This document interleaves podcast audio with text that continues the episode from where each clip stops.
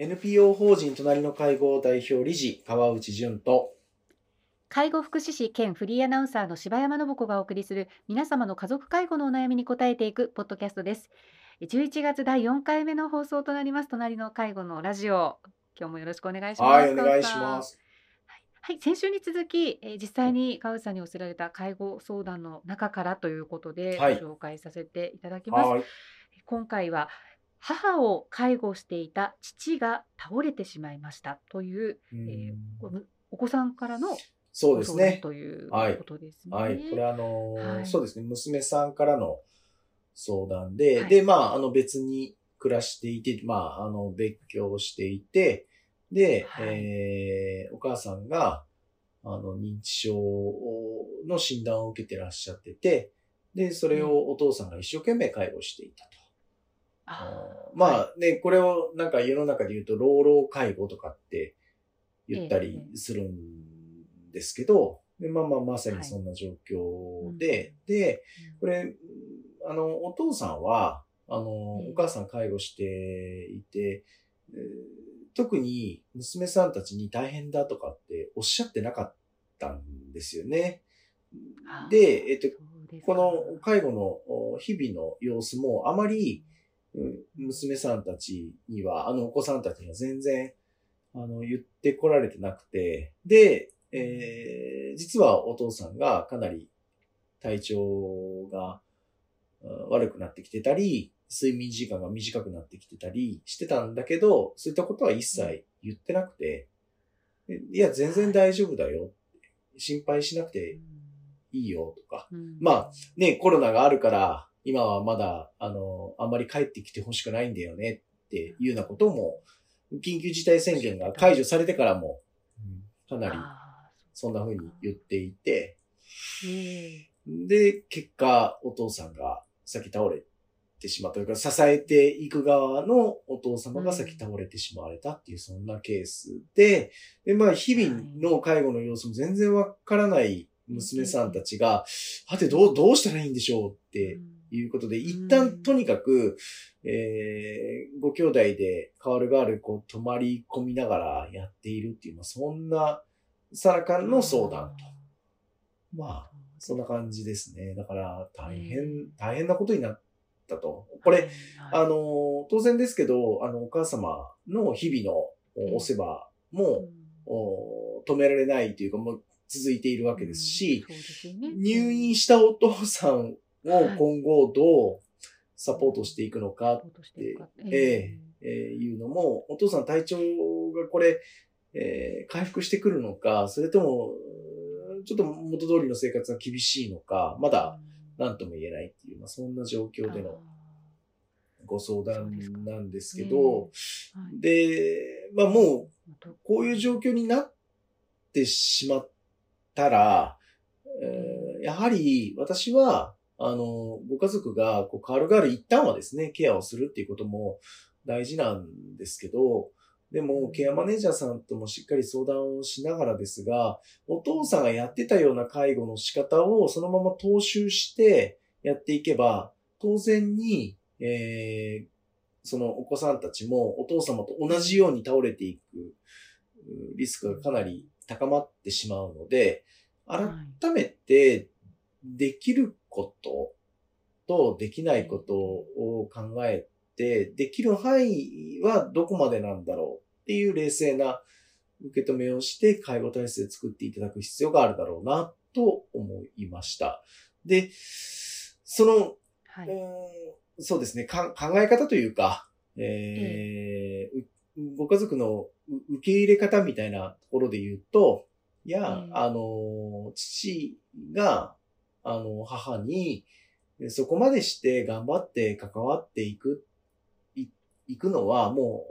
う、お父と母の関係の中で起きてることだから、だから、自分たちがそれをそのままやらなきゃいけないっていうわけじゃないんだと。それは、わ私は父の代わりではないし、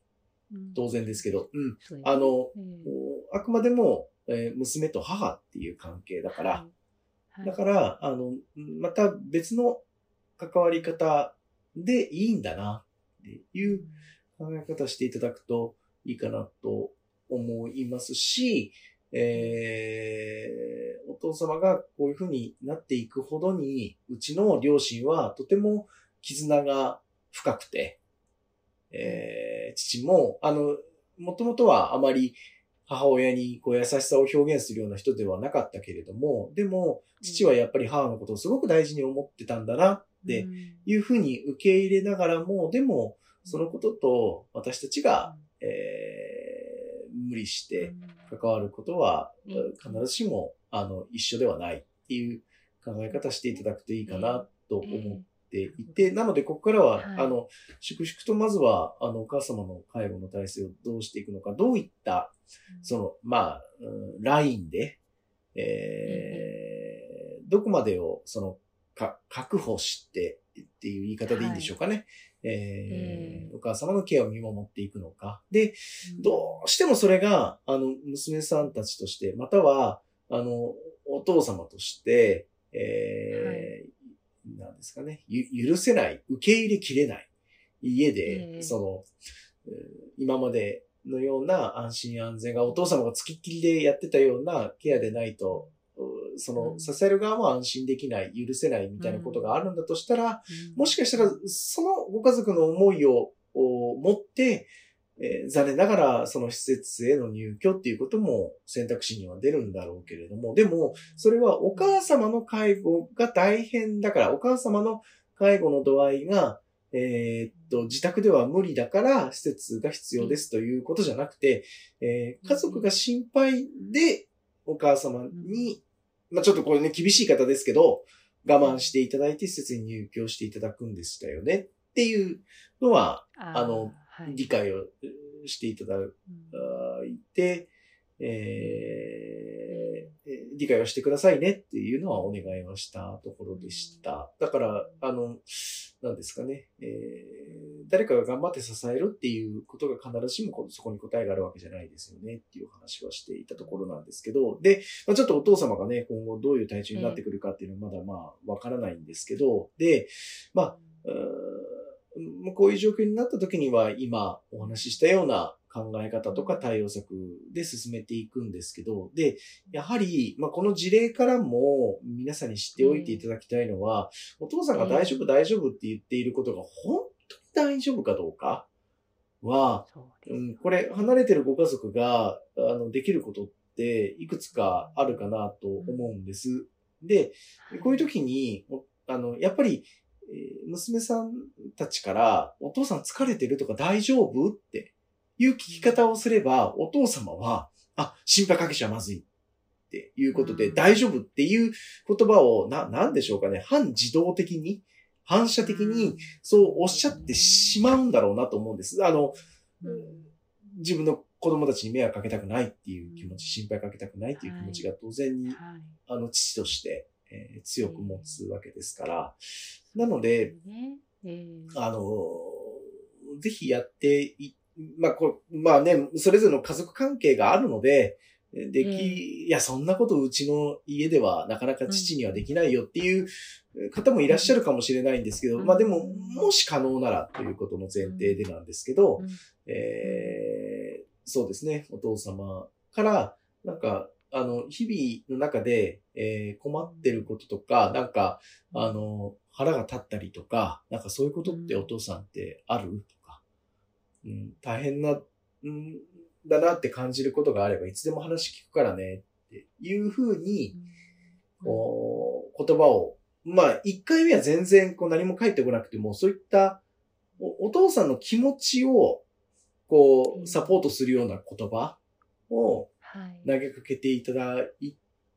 て、で、お父様が一言二言でも、いや、実は今日こんなことがあって大変だったんだよねっていうのを、うん、えーと、お父様から聞くことが、実はお父様のその気持ちのサポートには相当につながるので、まずはそれをトライしていただきたいと。はい、で、そこで得た情報を、またケアマネージャーさんにも、おつなぎして、ケアマネージャーさんに、直接電話で、いや、父からこんな言葉を、あまりそんなこと言う人じゃないんだけど、ポロッと聞いて、そういう話ってケアマネージャーさんに父はできてますか？とか、今度、ケアマネージャーさんから、あの、私たち、私たちから聞いたとかは言わずに、それとなく、あの、父にも少し話をしてもらってもいいですか？っていう依頼をしてみるっていうのは、はい。この場面ではとても大事なうん。関わりかなと思っていて、で、うん。えー、とにかく、こう、お母さんの直接の介護にご家族が、えー巻き込まれていくというか、お子さんたちも一緒に巻き込まれていってしまうと、こうやって外の人たちに、えーお父様の心情を伝える人がどんどんいなくなっちゃうので、はい。それは、あの、必ずしも、おご両親のサポートとしてプラスにならない可能性があって、で、また、お子さんたちが、あの、このうん、お二人の生活に慣れている認知症のお母様のところに、ご家族が、その、ワンワン行くことは、実はお母様にとっては環境の変化になって、うん。えーまあ、これ言い方良くないんですけど、お母様の、その、ご不安の元とか混乱する元になってしまうことも十分考えられる。そう、なりかねないので、ええなので、やっぱり、あの、こう、心配なお父さんから話を聞き、それを外の支援者にどうつなげていくのか。まあ、こういうやり方があるんだっていうのは、これまでもラジオの中で伝えているんですけど、まあ、改めてこの事例からは、お父様が大丈夫って言ってるからきっと大丈夫なんだろうっていうのは、必ずしもそうじゃないんだと。いうことを、なんとなく、そうですね、この事例から受け取っていただけるといいのかなと思いました。で、私、こういう、あの、こういう相談の中で、いや、でもやっぱり父がなかなか言うこと聞かないんですよ、みたいな。息子さん、うん娘さんからの相談もあるんです。あの、お父さんが倒れちゃったらダメなんだから、だから、もっと、うんほら、お父さん適当にかからないとダメなんだよって言っても、父は、やっぱり、いや、もう、そんなこと言ったと、もう俺はこれをやるって決めたんだとか、うんいや、お母さんにじゃあ、俺が手抜いて何かあったらどうするんだみたいなこととか、だからそういう話でなかなか父がその力を抜いてくれないっていうふうになったときは、これはい。またん。別の考え方をしていく必要もあって、いや、はい。それ、おまあ、さっきもちょっとお伝えしたんですけど、お父さんがやっぱりお母さんすごい大事に思ってる。でその関わり方そのものは、もしかしたら無理がかかってるかもしれないけど、でも、大変素晴らしいご夫婦なんだと思うんですよね。えー妻に対してそこまで思いを向けられるっていうことって、すごい、あの、絆だなと思うので。はい、そうですよね。ん。だから、ええあの、なので、えーもしそのように、うんお父様が、あの、突っぱねてくるようであれば、じゃあ、あまりいい形とは言えないけど、万が一父が倒れても、うん次の対応策をおすぐに取れるように、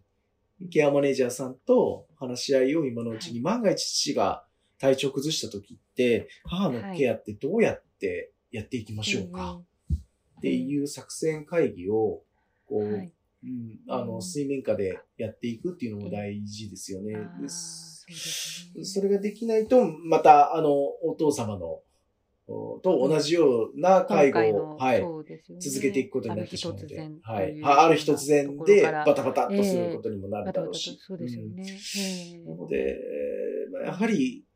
なんですかね、この、おお父様、お母様のご性格とか、今、抱えられている心情を前提にして、じゃあその中でご家族が何ができるんだろうかということを